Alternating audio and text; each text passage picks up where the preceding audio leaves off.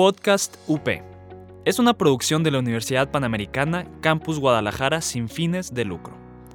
Los comentarios expresados en este programa son responsabilidad de sus conductores. Podcast UP. Estás escuchando Podcast UP. Encuéntranos en Facebook como Multimedia UP.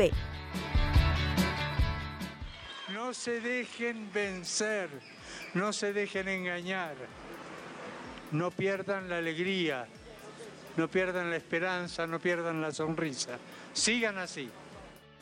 Somos iglesia en salida, renovada y alegre. Católicos actuales, renovando a la iglesia de jóvenes a jóvenes. Hola a todos, bienvenidos al segundo episodio de la tercera temporada de Católicos Actuales. Mi nombre es Natalia Cloutier y estoy aquí con Osvaldo Santana y espero que estén muy bendecidos y en alabanza. Y qué emoción, otro capítulo, digo, otro episodio. ¡Wow! sí. Y otra vez aquí, ahí pues. Vamos, ahí vamos. Aquí de manera tan casera, disculpen otra vez que se escuche bien chistoso el audio. Eh, no, no he podido obtener la cosita, se me ha olvidado. La, la, cosa que hace la magia de que se escucharan bien los demás episodios en la temporada pasada, pero bueno, se nota que estamos todavía en casita y, y podemos grabar con lo, que, con lo que tenemos, ¿verdad, Nat? Claro, claro, cuidados en casa. Así es. Entonces, pues bueno, eh, hay, es un milagro el hecho de que estemos aquí, ¿verdad? Porque seguimos vivos. el estar vivo es un milagro enorme, Dios nos permite la vida. Y pues, ¿por qué menciono los mil, el milagro? Porque vamos a hablarles hoy de los milagros eucarísticos, ahí dicen el título, pero pues siempre nos gusta hacer la emoción. Pero ver el título ya dices, mmm, a ver, ese tema es un tema muy, muy interesante y muy, muy... Yo creo que, no, no sé tú qué piensas, Nat, pero yo sí pienso que a veces como que lo, la gente lo, lo ve por morbo, ¿no?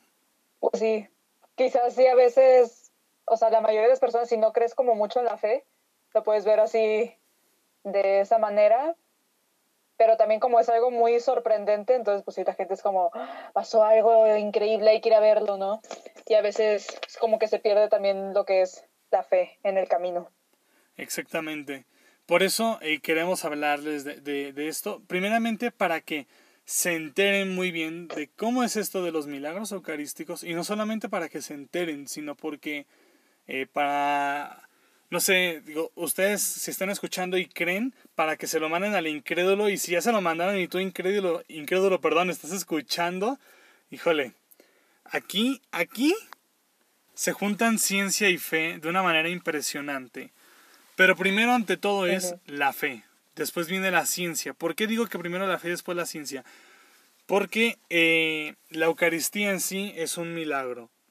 Eh, es, un, es un milagro enorme porque Dios se manifiesta en algo que sí estamos viendo, que tiene una materia, es decir, es pan, es harina, es una mezcla de materia. Uh -huh. ¿no? Y también tenemos el vino, ¿no? es, es, fruto de la vid y del trabajo del hombre, se dice siempre el sacerdote cuando presenta las ofrendas. Eh, o sea, uh -huh. tal cual es sacado de un viñedo y ya. Eso, eso es el vino, ¿no? Y siguen siendo vino y pan eh, su materia es eso, pero ya no es lo mismo una vez que se consagra.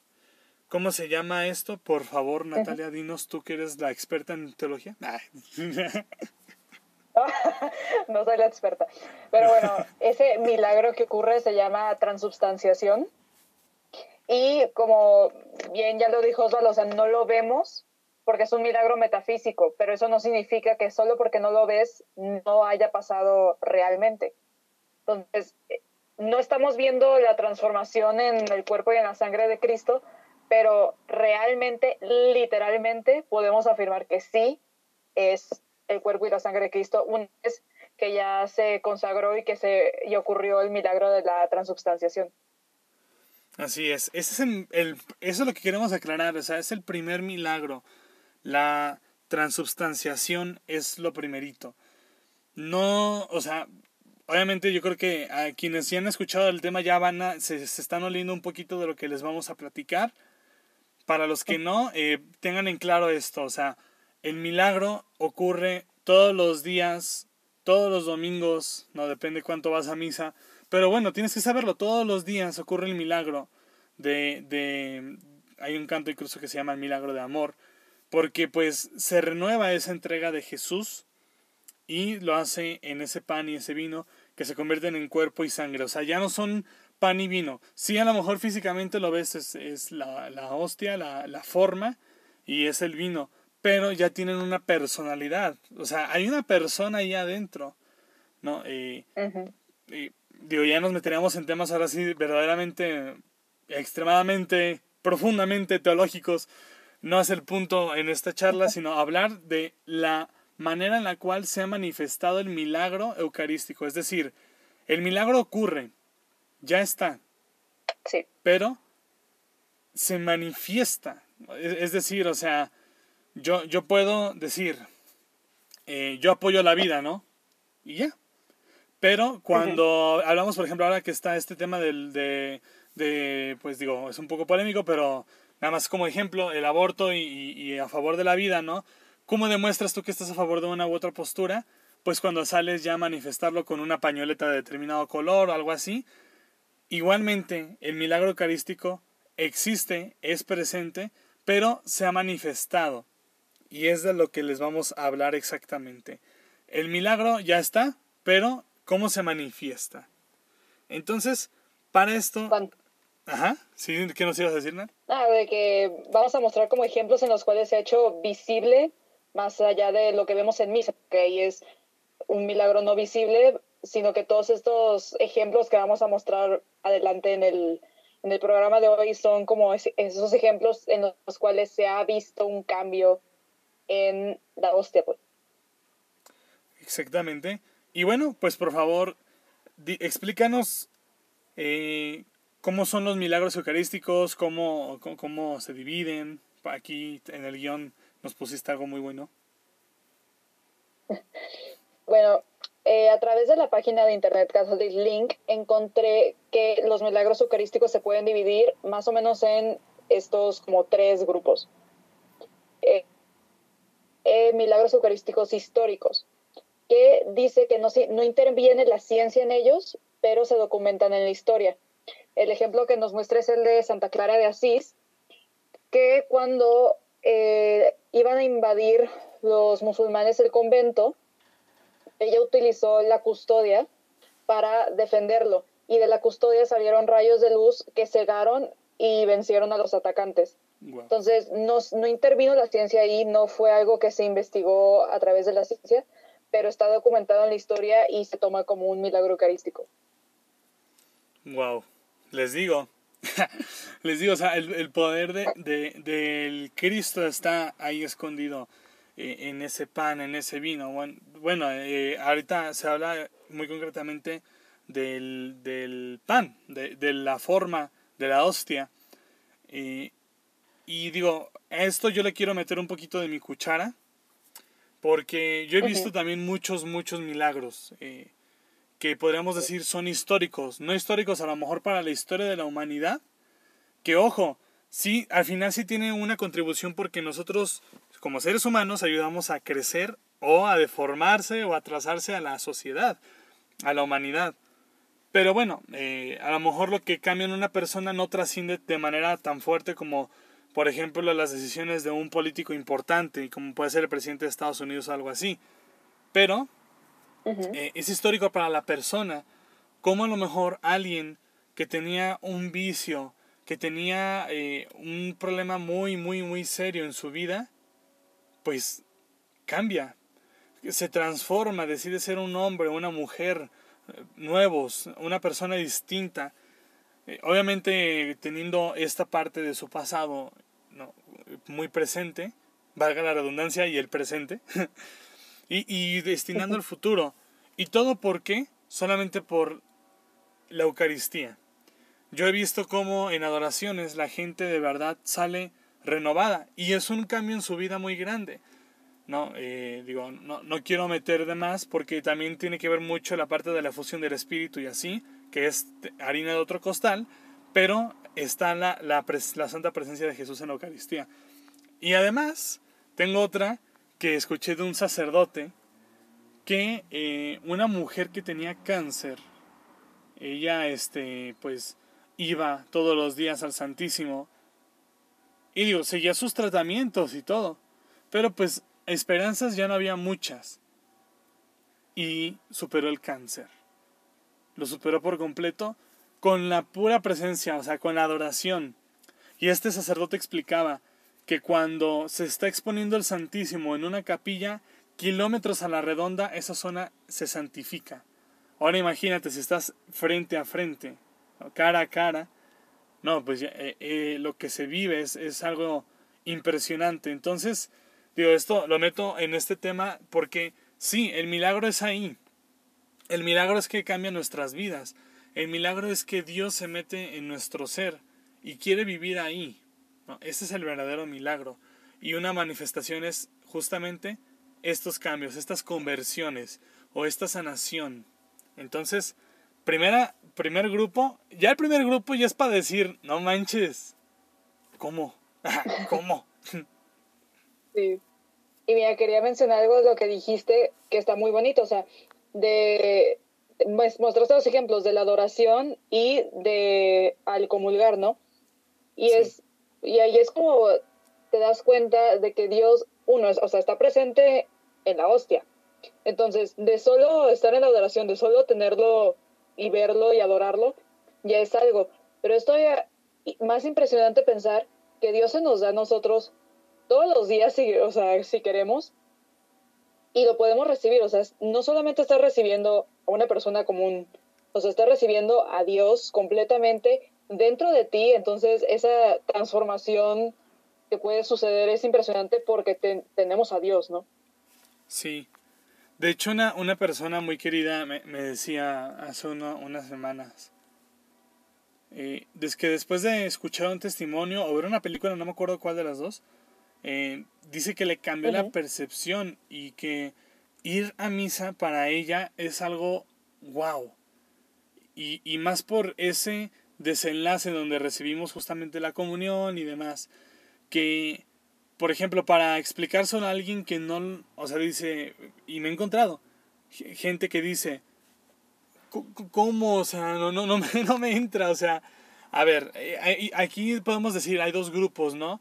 Personitas que por un lado dicen, ¿a poco le das valor a una finchurrienta hostia o así, ¿no? O sea, de que lo, tan insignificante, pues, para, para el mundo es muy insignificante. Ese es un grupo. Y el otro grupo es, comprenden a Dios y dicen, yo no puedo entender cómo Dios puede meterse en algo tan pequeño, tan simple, para después entrar en mí. Y, y, aquí, ¿cómo lo explicamos nosotros desde el testimonio, de, desde nuestra vivencia? Pues así de simple y sencillo. Eh, es, es cuando alguien que tú consideras importante en tu vida te da el lugar privilegiado. Yo creo que todos, todos, absolutamente todos hemos sentido esa sensación de que alguien que queremos mucho nos da un lugar privilegiado en su vida. Dígase porque eres su mejor amigo o amiga, o incluso cuando te enamoras y que tu crush te hace caso, dices, ay, oh, no manches. o sea, es algo así, esa sensación, para que, o sea, porque está difícil de explicarlo a lo mejor de una manera humana, pero eso es lo más cercano. De verdad, o sea, es una sensación única. Y el milagro eucarístico de que entra en nosotros es así. Cuando sanas, ya sea de manera pues del espíritu o, de algo ya pues físico, una enfermedad, una discapacidad, que también he visto eh, sanaciones de discapacidad, o sea, gente que está en silla de ruedas y se levanta, me ha tocado verlo, por el poder de la Eucaristía es igual lo mismo. Jesús concede la sanación. Jesús concede la liberación de esos males a través de, la sagrada hostia, del, santo cuerpo de Cristo. Entonces, eh, de verdad, con este primer grupo, y con esto vamos a ir a la pausa ahorita, eh, podemos tener, yo diría ya suficiente, pero si no es suficiente aún, pues agárrense porque viene más. Sí, y sí, esperemos que con esto sí aprendamos un poco sobre la Eucaristía, pues porque es el centro de nuestra fe católica, entonces saber realmente qué es lo que sucede cuando vamos a misa, cuál es la razón o sea, por la cual te hincas en misa, entonces esperemos que sí quede claro al final. Sí, Pi. Y pues bueno, pues vamos a la pausa. No, no se vayan, por favor. Déjenle play. Déjenle, por favor. No, no, no le paren. Ya, pues ya. Ahorita volvemos entonces. Ahorita regresamos. ¿Te gustan los videojuegos? ¿Quieres hacer tu propio o solo quieres conocer la industria? Escucha el Rincón del Juego, donde hablamos acerca del desarrollo de los videojuegos. Aprendiendo a vivir, un espacio para explorar los temas que nos definen como personas. Que nos ayudan a conocernos y a relacionarnos mejor. Conversaremos con psicólogos, psiquiatras y terapeutas. Esto es Aprendiendo a Vivir. Escúchanos en Spotify. Y bueno, volvemos después de esta pausa. Me quedé pensando en algo eh, antes de la pausa. Y nuestro nombre del podcast, ¿no? Católicos actuales. Y, y la relación que puede tener con, con, esto, porque Nad antes de la pausa nos decía, ¿no? Que como católicos es importante reconocer, entender, saber el valor de la Eucaristía. Y uno diría, pues es que el tema de, de la adoración y eso, pues como que es para viejitas, ¿no? No. No, no, no, no, no, no, no. El, claro que no, o sea, el, el, tema de la Eucaristía es algo de todas las edades y fíjense algo importante. Chavales, chicuelos, eh, chaviza, como dirían los señores, dense cuenta de algo. La juventud es un estado, pero no es un estado físico nada más. Es un estado del espíritu, del corazón. Y de verdad he conocido a chavos que tienen un corazón viejo. Y no, no, no, no, no me refiero a esos chavos que parecen medios tetos, que bueno, dicen que son medios tetos, de que se duermen temprano, que tienen gustos de señor, o sea, no, no, no, no, no. No, no me refiero a ese tipo de cosas, sino más bien a chavos que están amargados, chavos que no tienen como que mucha alegría, que sus gustos a lo mejor sí se acomodan a lo de la actualidad, pero que viven, pues sí, cansados de la vida. Eso es estar viejo. Y he visto a, sacerdotes y a señores y señoras que son más jóvenes que muchos chavos. Y saben, o sea, la, la Eucaristía es el centro de esa juventud. Porque Jesús era joven cuando, cuando estuvo aquí en la tierra, fue joven, pero no solamente fue joven de, de cuerpo, sino de corazón. Y pues bueno, el corazón joven de Jesús contagia esa juventud. Entonces, es algo de actualidad.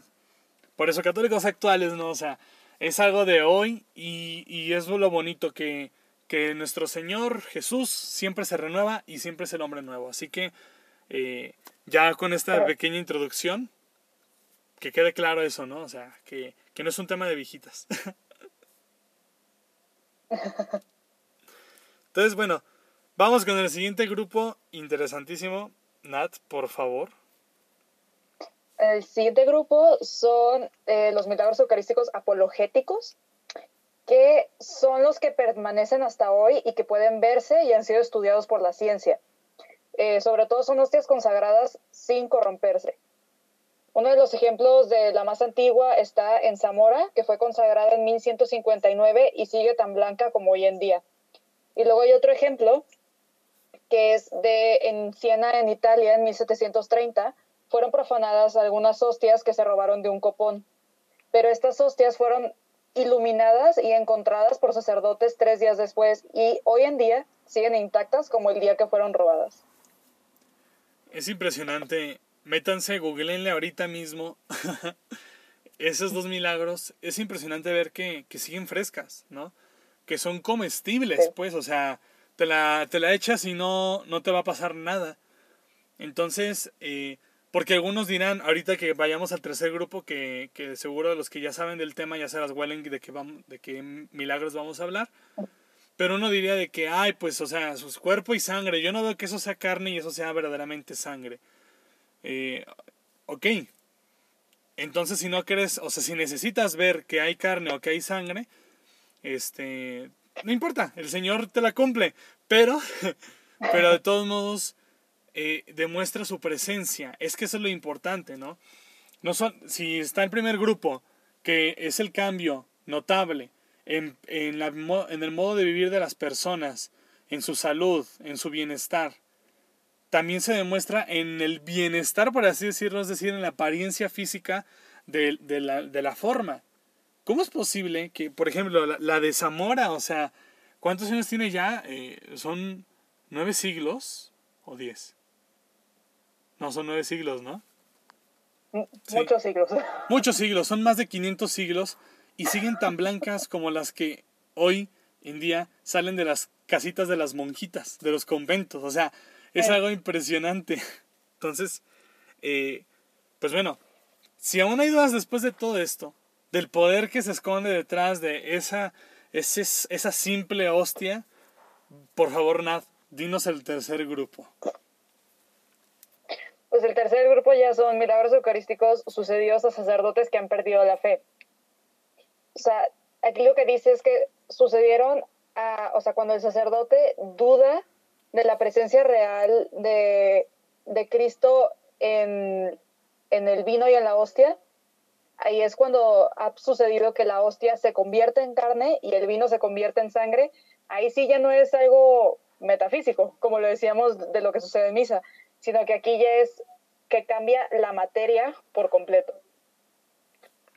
Exacto, y ahí tenemos, eh, son tres milagros los que les escogimos. Eh, Vamos, eh, bueno, yo, yo, les digo el primero y nada nos va a hacer el segundo. No nos vamos a detener mucho por la cuestión del tiempo. Créanme que podríamos dedicar incluso un episodio entero para hablar del milagro, ya tal de estos milagros que les vamos a contar. Así que los invitamos a que busquen en internet, hay mucha información al respecto, pero pues aquí se los anunciamos nomás para que se enteren y, y, y de verdad vean qué impresionante es. El primero es el milagro del Anciano en Italia, en el 750 después de Cristo. Eh, esto le sucedió a un monje eh, que tenía sus dudas, era un monje sacerdote, un consagrado eh, sacerdote. Eh, entonces en plena misa, al momento de la consagración, eh, vio cómo el pan se convertía en carne y el vino en sangre, y se lo mostró a los presentes. Le cayó la boca al señor, a este sacerdote. Una vez escuchaba que, imagínense lo que se debe haber sentido. Por un lado, qué bonito, y por el otro lado es como de, voy a ser el sacerdote recordado en la historia como el incrédulo, ¿no? Sí. Pero, pero, o sea, qué, qué belleza, ¿no? Eh, este, esto está sacado de los documentos oficiales del santuario del milagro eucarístico del anciano o bien la iglesia de San Francisco. Este, todo es fidedigno. Eh, ha, ha, sido sometido a diversos exámenes científicos ¿no? eh, en diferentes etapas de la historia. Uno fue entre, mil, entre 1574 y otro, y, perdón, y 1886. Otro fue realizado en la década de los 70 eh, y este es de los más importantes porque, pues, se imagínense, entre, el, entre los 500 y los 800, pues la tecnología obviamente no estaba tan avanzada, los estudios no eran tan avanzados. Pero ya para el 70, uh -huh. 1970, ya está bien avanzado. Entonces, es el doctor Eduardo Linoli, director del hospital de Arezzo, quien se encarga de, de, de este compromiso. Y descubre que la sangre y la carne son humanas, de tipo AB, y que es el mismo tipo de sangre que se encuentra en el sudario de Turín. Otro milagro, no es eucarístico, este es otro tipo de milagro, es una reliquia. Y digo, luego, luego deberíamos hablar también de las reliquias, ¿eh? Sí. Este, estaría muy interesante. Eso es lo que estaba pensando, anotado. ahí, ahí les prometemos uno sobre las reliquias, eh, porque es una reliquia, de, es el, el sudario, para los que no sepan, es la manta, con el manto, perdón, con el cual se cubrió a Cristo después de, de ser crucificado, eh, limpiado su uh -huh. cuerpo y depositado en el sepulcro ahí, ahí con, esa, con ese sudario. Y fue el que los apóstoles Pedro y Pablo y perdón y Juan eh, encontraron cuando entraron al sepulcro abierto. Eh, entonces es algo muy impresionante el hecho de que estudios de la ciencia determinen un tipo de sangre y que además sea el mismo o, o que coincida con el sudario de Turín que también ha sido sometido a, uff, muchísimas el sudario y la Virgen de Guadalupe han sido de los, de los más estudiados por la ciencia. O sea, de bueno, la Virgen de Guadalupe no es exactamente un- una reliquia, pero este, por así decirlo, tienen la, la misma magnitud, o sea, son milagros muy fuertes. Entonces, se une el del anciano, o más bien, estos dos se unen al anciano, o, o no sé, o por las, eh, por las épocas digo que se unen. Este, y pues bueno, algo más del anciano, ya para terminar con él, es que la Organización Mundial de la Salud en el 73 eligió una comisión médica para verificar los hallazgos iniciales. O sea, hubo dudas, dijeron, "Mm, a ver, vamos viendo. Y después de 500 exámenes, se verificaron los hallazgos y declararon sin duda que era un tejido vivo. O sea, ojo, no es un tejido muerto, o sea, un tejido vivo. Es como si lo hubieran arrancado. Y aquí, aquí no lo pusimos, pero también lo pueden buscar, está verificado, que ese tejido pertenece, o perdón, corresponde al miocardio, es decir, al corazón. O sea, es un tejido de miocardio vivo. Qué fuerte. Dios, no, Dios mío santísimo. Sí. Y bueno, estos, la verdad es que estos tres milagros que les ponemos se parecen un poco porque justo con lo que termina Osvaldo se menciona también en el siguiente milagro. Este es el de Legnica que sucedió en Polonia y es de los más recientes porque sucedió en 2013. Sucedió en Navidad en, eh, en la iglesia de San Jacinto ahí en Polonia. Entonces, aquí lo que pasó fue que durante la comunión se cayó una hostia al suelo accidentalmente y el párroco de la iglesia, siguiendo como lo que dice el Código de Derecho Canónico, la puso en agua para que se disolviera y la guardó en el sagrario.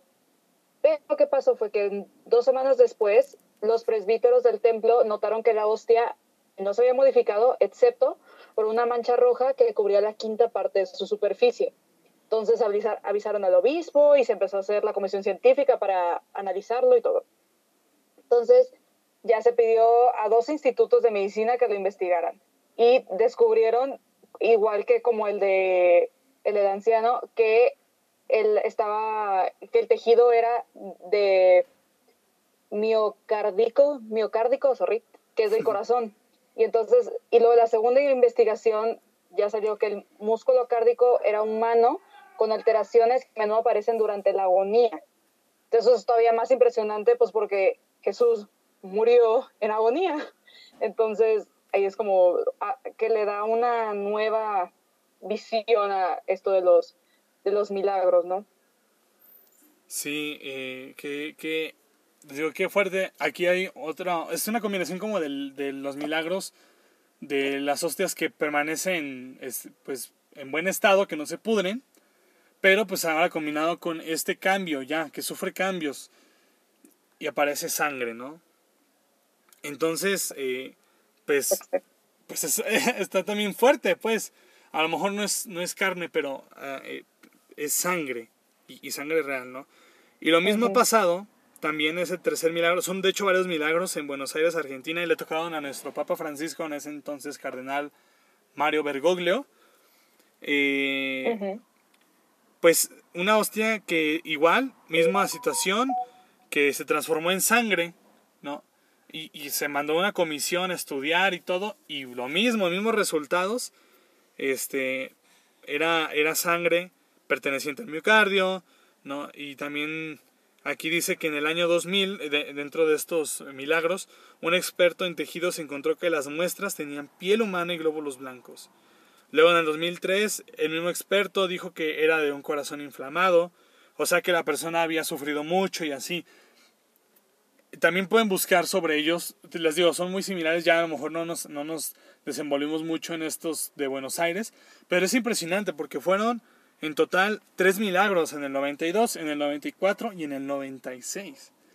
O sea, es increíble cómo Jesús hasta nuestros días sigue dándonos la muestra, ¿no? Si tú crees en su poder y no necesitas ver, dichoso tú porque has creído. Y si tú crees en este momento porque ya estás viendo o escuchando sobre esto, también dichoso tú. Pero eh, la verdad es que con el primer grupo podríamos tener para creer. Y es impresionante que hay gente que aún no cree. Digo, eh, la, la fe es un don, ¿eh? no creen que, que fuerzas tienen que creer porque está esto. Pero pues bueno, esperemos que les haya servido la información, que se nutran y que de verdad amen la Eucaristía. Sí, los invitamos a que busquen estos milagros, que vean las fotografías, están en internet, pueden ahí ver el tejido, pueden ver las hostias que, que no se han corrompido, todo pueden ver. Sí es. Y pues bueno, ya terminamos el programa de hoy.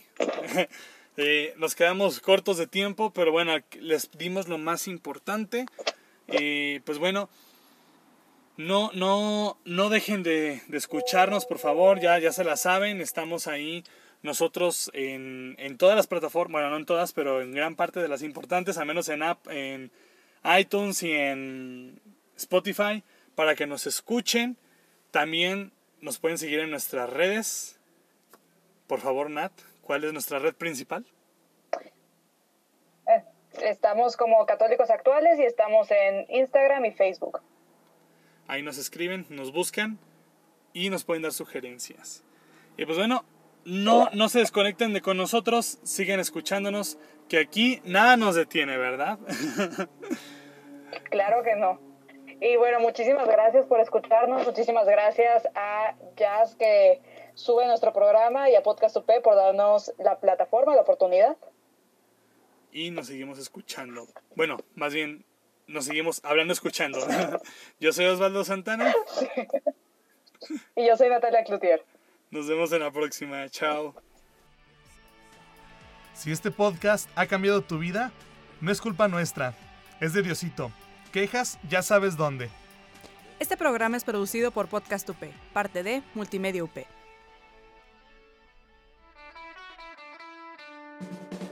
Estás escuchando Podcast UP. Encuéntranos en Facebook como Multimedia UP. Podcast UP. Es una producción de la Universidad Panamericana Campus Guadalajara sin fines de lucro. Los comentarios expresados en este programa son responsabilidad de sus conductores. Podcast UP.